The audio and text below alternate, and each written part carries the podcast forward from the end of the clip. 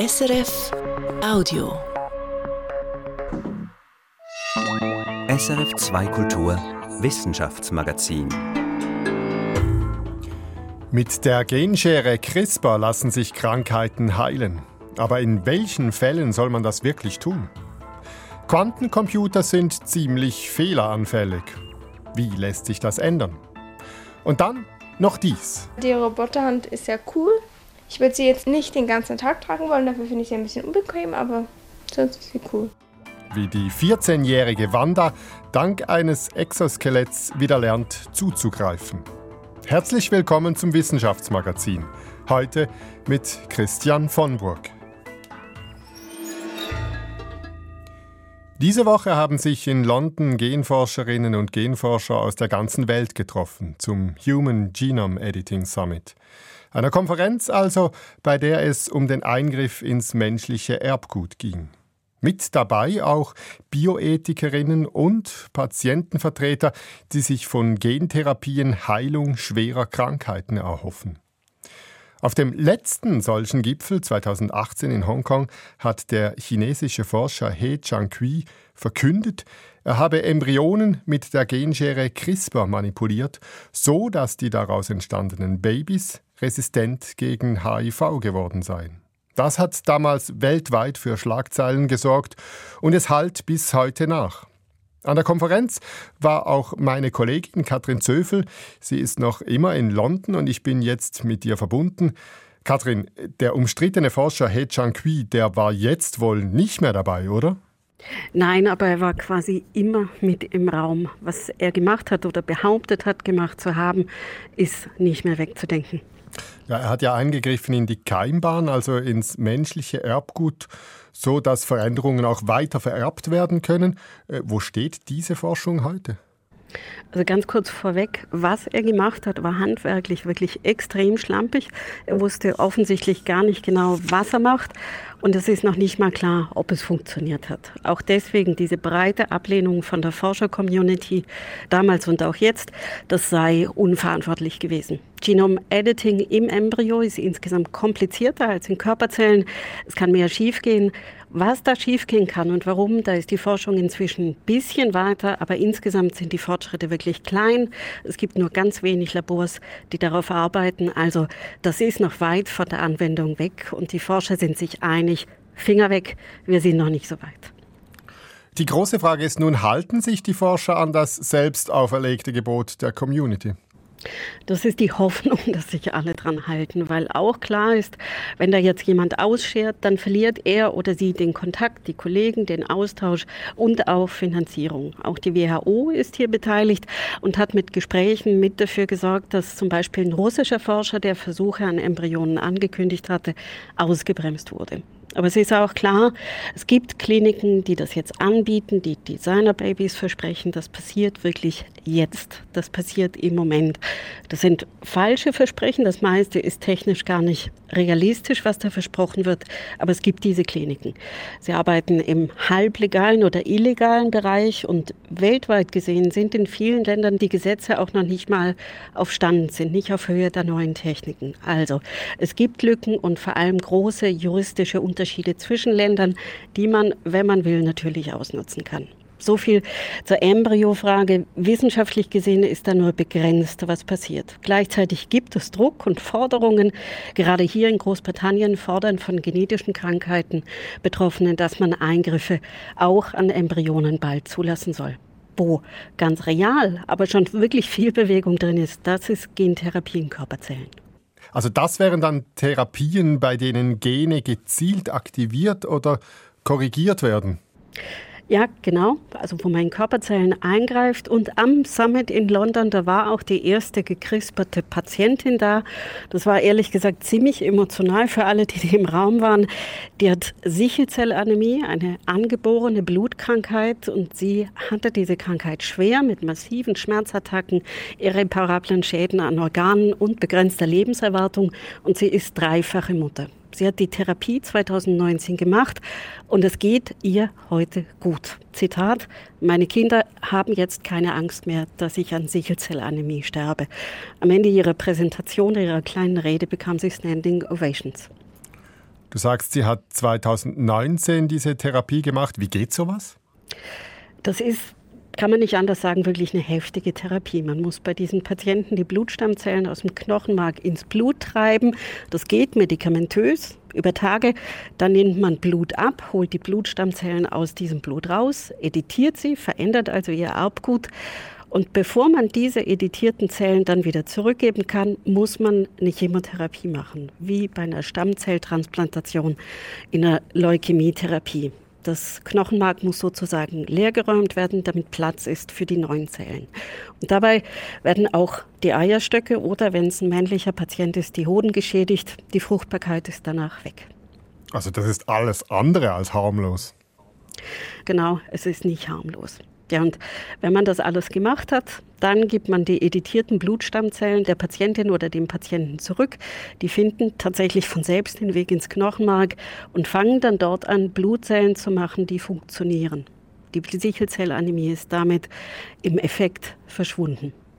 Vielleicht noch kurz zum Hintergrund. Das ist eine Krankheit, die in den USA etwa 100.000 Menschen betrifft und für die es bisher keine Heilung gibt. Victoria Gray, die Patientin, die da in London gesprochen hat, die ist wirklich sichtbar dankbar und inzwischen sind einige Dutzend mehr behandelt worden in klinischen Studien. Und man kann damit rechnen, dass die Therapie in den USA im Sommer zugelassen wird. Wie viel kostet so eine Therapie? Das Preisschild ist noch nicht gemacht, aber man kann davon ausgehen, dass da eine Million oder sogar zwei Millionen Dollar drauf stehen. Und das ist ein Problem. Die meisten Sichelzellanämie-Patienten, die leben in Afrika, Nigeria, Tansania und auch in Indien. Und mit diesem Preisschild bleibt das für sie natürlich un erreichbar. Das wurde in London auch diskutiert, dass sich das ändern muss. Aber es ist mir ehrlich gesagt unklar geblieben, wie das gehen könnte und ob das realistisch ist. Gentech-kritische Gruppierungen kritisieren, ethische Fragen würden jetzt kaum mehr diskutiert, obwohl die ethischen Standards laufend aufgeweicht würden. Man setze einfach laufend um, was technisch möglich werde. Was sagen die Forschenden zu diesen Vorwürfen? Ich habe da rumgefragt in London und habe da zum einen gehört, ja, wir wollen mehr Diskussion und ich habe echt den Eindruck, dass das auch ehrlich ist. Sie wollen den Dialog und sie finden, es braucht mehr davon. Also da besteht eine Einigkeit zwischen den genkritischen Gruppen und den Forschern. Dann der zweite Punkt, dass die Diskussion sich immer an dem orientiert, was technisch in Reichweite ist. Da fanden viele hier, das sei eigentlich sinnvoll, weil es schwierig sei, ethische Grenzen, zum Beispiel die Frage, wollen wir Designerbabys oder nicht, so im luftleeren Raum zu diskutieren. Also losgelöst von dem, was schon möglich ist. Herzlichen Dank, Katrin, für diese Einschätzung direkt aus London.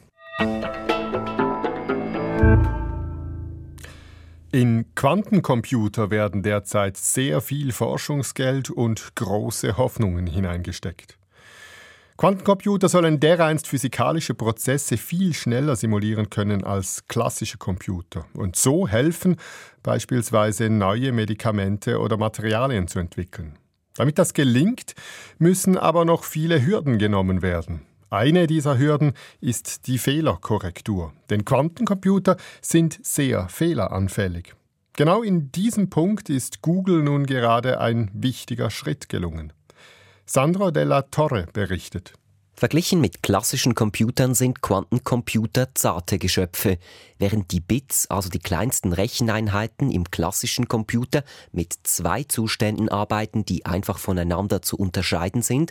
In Computersprache heißt das 0 oder 1, rechnen Quantencomputer eben mit Quantenzuständen. Ihre kleinsten Recheneinheiten, die Qubits, nehmen nicht nur 0 und 1, sondern auch Überlagerungen der beiden, also Zustände dazwischen an. Das ist zwar potenziell interessant für viele Anwendungen, führt aber dazu, dass Quantencomputer viel sensibler sind, denn Quantenzustände zerfallen mit der Zeit und zudem können Umwelteinflüsse, zum Beispiel kleine Temperaturschwankungen, die Quantenzustände verschieben. So entstehen viele Fehler. Das Verflixte dabei, je mehr Qubits man zu einem Quantencomputer zusammenbaut, desto fehleranfälliger wird das System in der Regel. Genau hier setzt die Methode der Fehlerkorrektur an, bei der Google nun ein wichtiger Schritt gelungen ist.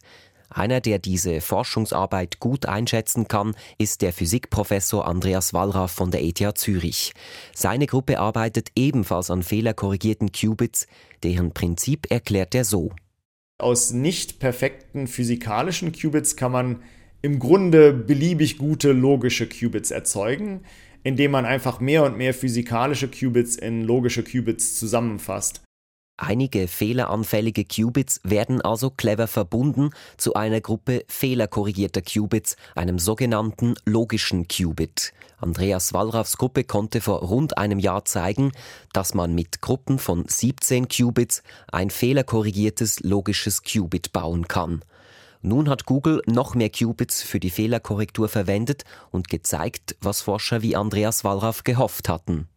Wenn man mehr und mehr Qubits nimmt, wird das logische Qubit immer besser. Und Google hat da den ersten Schritt gezeigt, dass wenn sie ihr logisches Qubit von 17 auf 49 physikalische Qubits skaliert haben, dass ihr logisches Qubit äh, gerade besser geworden ist. Die Fehlerkorrektur wird also besser, je mehr Qubits man dafür verwendet. Das ist für Quantencomputer nicht selbstverständlich. Ein Durchbruch dabei ist, dass es überhaupt besser geworden ist, weil es hätte ja auch schlechter werden können. Man hätte mehr Qubits da, dazu packen können und, und das logische Qubit wird schlechter. Weil auch mit den mehr Qubits, die man unterbringt, dann wird auch die Anzahl der verschiedenen Fehler, die auftreten können, wird auch größer.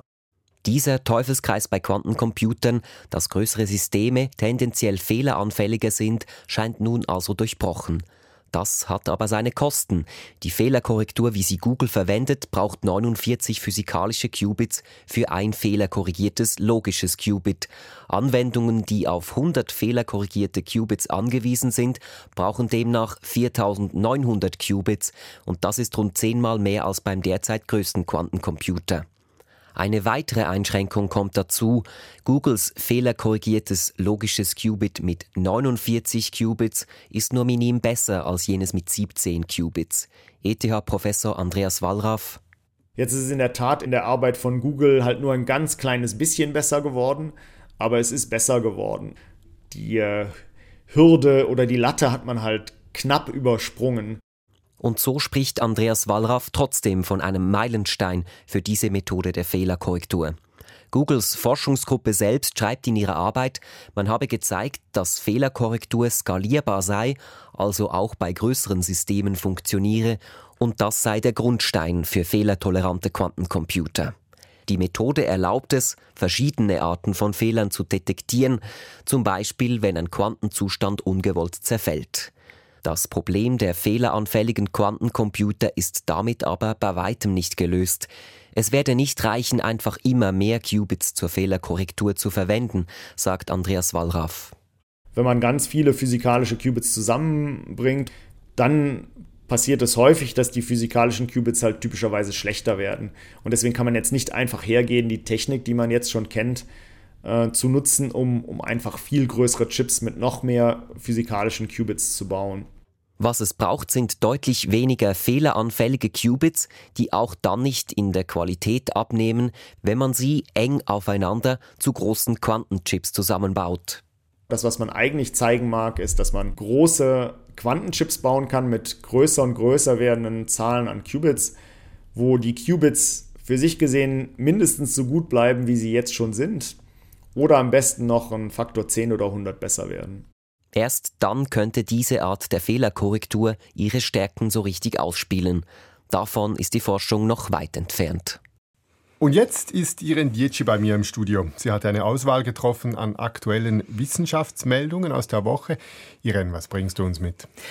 Ja, mir ist eine Studie aufgefallen, die vor allem Mütter interessieren dürfte. Und zwar geht es um die Frage, wie ein Neugeborenes zu seinem Mikrobiom kommt, also wie und aus welchen Quellen sein Darm mit Mikroorganismen besiedelt wird, die ja lebensnotwendig sind, etwa für die Immunabwehr oder das Hormonsystem. Da spielt meines Wissens die Geburt eine wichtige Rolle, oder? Genau, darum geht's. Einen beträchtlichen Teil seiner Mikroben nimmt ein Baby bei der Geburt auf wenn es mit dem Vaginal- und Darmsekret der Mutter in Kontakt kommt. Bei einem Baby, das per Kaiserschnitt entbunden wird, fehlt dieser Kontakt. Und deshalb ging man anhand bisheriger Studien davon aus, dass Kaiserschnittbabys ein Defizit an mütterlichen Mikroben aufweisen. Nun hat ein Forschungsteam aus den Niederlanden genau das untersucht und dabei den Kaiserschnitt sozusagen rehabilitiert. Die Forschenden konnten nämlich zeigen, dass bei der Besiedlung des Darms mit Mikroben ganz verschiedene Wege eine Rolle spielen. Und wenn es zu Beginn ein Defizit gibt, wie eben bei einem Kaiserschnitt, dann wird das in den ersten Lebenswochen ziemlich rasch ausgeglichen. Das ist interessant. Äh, es widerspricht wirklich dem, was man bisher immer gesagt hat. Wie hm. haben die Forschenden das denn herausgefunden? Sie untersuchten Proben von 120 Müttern und ihren Kindern, und zwar aus Quellen, die natürlicherweise viele Mikroben enthalten. Anhand der Sequenzierdaten konnten sie dann eruieren, welche Mikroben direkt von der Mutter ans Kind weitergegeben wurden und wie groß dieser mütterliche Anteil beim kindlichen Mikrobiom ist. Im Durchschnitt sind es 58,5 Prozent. Und zwar, das ist das Spannende dieser Untersuchung, unabhängig von der Entbindungsmethode. Also das heißt, auch wenn ein Baby per Kaiserschnitt auf die Welt kommt, erhält es von der Mutter in den ersten Lebenswochen die nötigen lebenswichtigen Mikroorganismen. Ja, richtig. Aber auf welchem Weg denn? Was zeigt da die Untersuchung? Hauptsächlich über die Muttermilch. Deshalb betonen die Forscherinnen und Forscher, sei das Stillen nach einem Kaiserschnitt besonders wichtig und müsse unterstützt und gefördert werden. Du hast noch weitere Neuigkeiten mit dabei, Irene. Worum geht es in deiner nächsten Meldung? Da geht es um eine der fundamentalsten Fragen der Anthropologie, nämlich was unterscheidet den Menschen von anderen Primaten, außer ein paar wenige Gene? Das heißt, Wann in der Menschheitsgeschichte und mit welchem Verhalten begannen Menschen, sich von den gemeinsamen Vorfahren abzugrenzen? In der Fachwelt hieß es lange, als unsere Vorfahren damit anfingen, vorsätzlich Werkzeuge zu produzieren. Dieser Moment oder diese Phase markierte den Beginn der menschlichen Evolution vor etwa 3,3 Millionen Jahren. Nun hat eine Studie aus dem Max-Planck-Institut für evolutionäre Anthropologie in Leipzig diese These in Frage gestellt, wenn nicht gar über den Haufen geworfen. Und zwar, weil auch Affen Werkzeuge brauchen, oder was ist der Grund? Nein, es ist ein wenig komplizierter. Vorausschicken muss man, dass die These vom Werkzeuggebrauch als menschlichem Distinktionsmerkmal schon lange wackelte. Von Schimpansen zum Beispiel ist ja bekannt, dass sie Werkzeuge benutzen, um Nüsse zu knacken, Insektenlarven mit Holzstücken herauszufischen und so weiter. Der Schweizer Verhaltensforscher Christoph Bösch hat das in seinen Schimpansenstudien im Urwald der Elfenbeinküste schon vor Jahren dokumentiert. Nun konnte ein Forschungsteam aus Leipzig zeigen, dass auch Makaken Werkzeuge gebrauchen. Und Makaken sind keine Menschenaffen, oder? Nein, Makaken sind eine nicht hominide Primatengattung, erkennbar an ihrem langen Schwanz. Makaken benutzen Steine zum Nüsseknacken, dabei brechen nicht nur die Nüsse auseinander, sondern auch die Steine, und es entstehen Steinsplitter, Bruchstücke oder Hammersteine. Die Leipziger Forscher haben mehr als 1000 solche Artefakte untersucht, an 40 verschiedenen Orten in Thailand, an denen Makaken heute regelmäßig Nüsse knacken. Auffällig war, diese Steinsplitter sahen den Jahrmillionenalten Werkzeugen oder vermeintlichen Werkzeugen der Frühmenschen verblüffend ähnlich. Beim Vergleich mit prähistorischen Artefakten aus Tansania, Kenia und Äthiopien stellten sie zum Beispiel bei den Bruchmustern der Steine 70 Prozent Übereinstimmung fest. Das ist verblüffend. Und äh, was zogen die Forscherinnen und Forscher daraus denn jetzt für Schlüsse? Dass die prähistorischen Steinsplitter, die man bisher den damaligen Menschen zugeschrieben hat, genauso von nicht hominiden Affen stammen könnten. Man kann sie nicht unterscheiden. Mhm. Das Max-Planck-Team kommt deshalb zum Schluss, dass man den Gebrauch von komplexen Werkzeugen als Unterscheidungsmerkmal zwischen Mensch und Tier neu definieren müsse.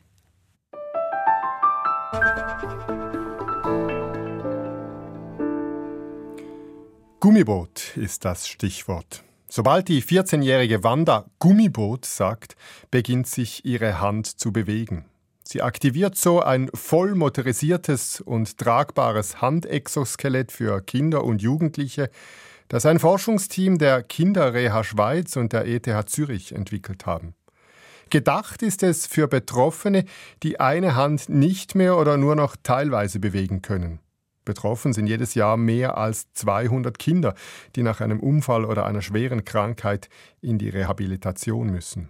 Es betrifft aber auch viele Erwachsene, die zum Beispiel einen Schlaganfall überlebt haben. Michael Marek ist für uns der Frage nachgegangen, was die Robotik in solchen Fällen leisten kann und was nicht.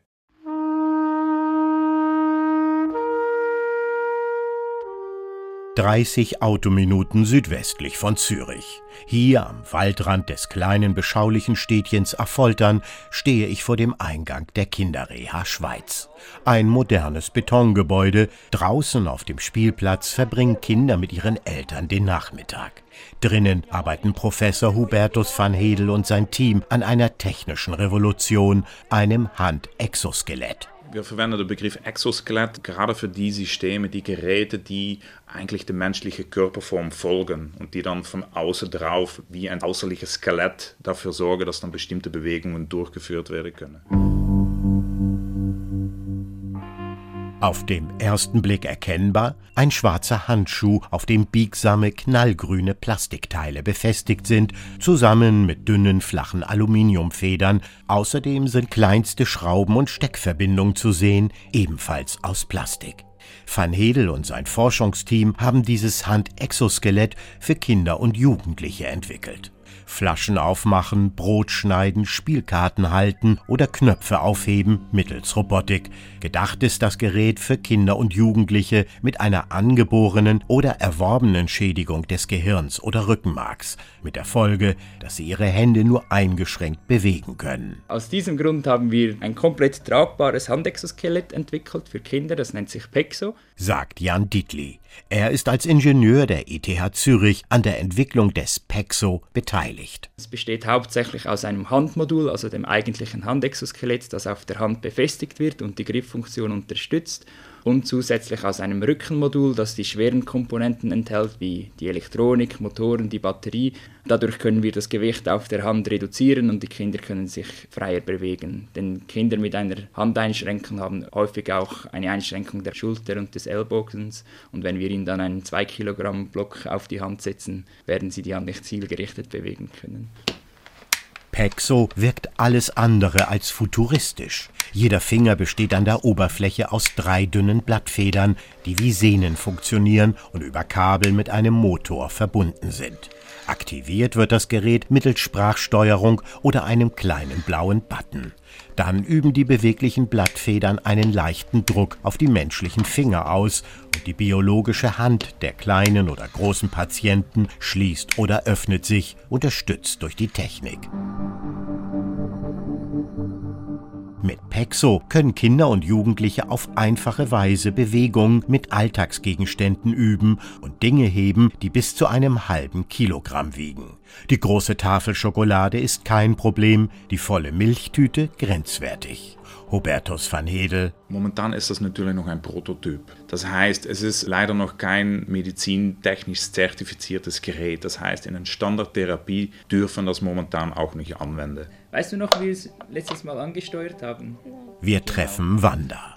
Die 14-Jährige gehört zu den rund 240 Kindern und Jugendlichen pro Jahr, die mehrere Wochen oder wie Wanda sogar Monate in der Reha verbringen, weil sie mit den Folgen schwerer Krankheiten oder Verletzungen zu kämpfen haben. Es hat ziemlich lange gedauert und mit der Hand kommt es halt, aber ist noch nicht so gut. Ja, also ich habe eben diese eingeschränkte Hand. Aber ähm, ja, die Roboterhand ist ja cool. Ich würde sie jetzt nicht den ganzen Tag tragen wollen, dafür finde ich sie ein bisschen unbequem, aber sonst ist sie cool. Wanda hatte vor knapp einem Jahr einen Schlaganfall, konnte linksseitig Arm, Bein und Hand nicht mehr richtig bewegen. Dazu kamen immer wieder Sprachstörungen. Durch intensive Reha hat sich das geändert. Wanda spricht wieder flüssig, aber noch immer will sich die Hand nicht so richtig bewegen wie früher. Trotzdem ist Wanda entspannt, redet und erzählt von ihrer Geschichte, während Jan Dietli ihr vorsichtig das Handexoskelett überstreift. Alleine würde Wanda das nicht schaffen. Wanda hat eigentlich freiwillig an einer Studie mitgenommen, um uns zu helfen, das Gerät zu verbessern und zu sehen, was funktioniert und was funktioniert halt cool. Genau. ja, ich glaube, den kleinen Finger, der ist etwas zu lang, den machen wir nicht fix. Sonst der kleine Finger ist zu lang. Wanda soll kleine Bauklötze aus einem Holzkasten greifen und über eine Trennwand hinweg in einen zweiten Kasten legen. Was für mich einfach aussieht, ist für Wanda mühevoll, aber es gelingt. Das Problem ist, dass meine Hand immer in so einer Faust ist. Irgendwie ist es wegen meinem Gehirn. Also aufmachen ist halt schwerer fürs Gehirn als zumachen. Zumachen kann ich auch schon alleine. Aber aufmachen nicht so ganz. Das kann ich ein bisschen, aber nicht so ganz. Probier mal ein, zweimal. Robert. Wanda gibt über die Sprachsteuerung den Befehl, die Hand zu schließen. Plötzlich beginnen die Motoren des Exoskeletts leise zu surren. Ihre gelähmten Finger krümmen sich, sie greift das kleine Holzklötzchen und legt es in dem gegenüberliegenden Kasten ab. Gummiboot ist ihr selbstgewähltes Codewort, das für die Spracherkennungssoftware klar zu verstehen ist. Gummiboot. Per Sprachbefehl öffnet sich die Hand und es geht wieder von vorne los. Wanda lächelt, ziemlich anstrengend alles, aber es klappt ganz gut. Dabei werden Muskeln, Sehnen und Gelenke koordinativ trainiert, damit das später leichter von der Hand geht. Ob Kinder vom Handexoskelett und von robotikgestützten Training stärker profitieren als von konventionellen Reha-Maßnahmen, das kann Forschungsleiter Hubertus van Hedel nicht beantworten. Der Grund, es gibt kaum Studien. Dafür bräuchte man eine relativ große, einheitliche Gruppe.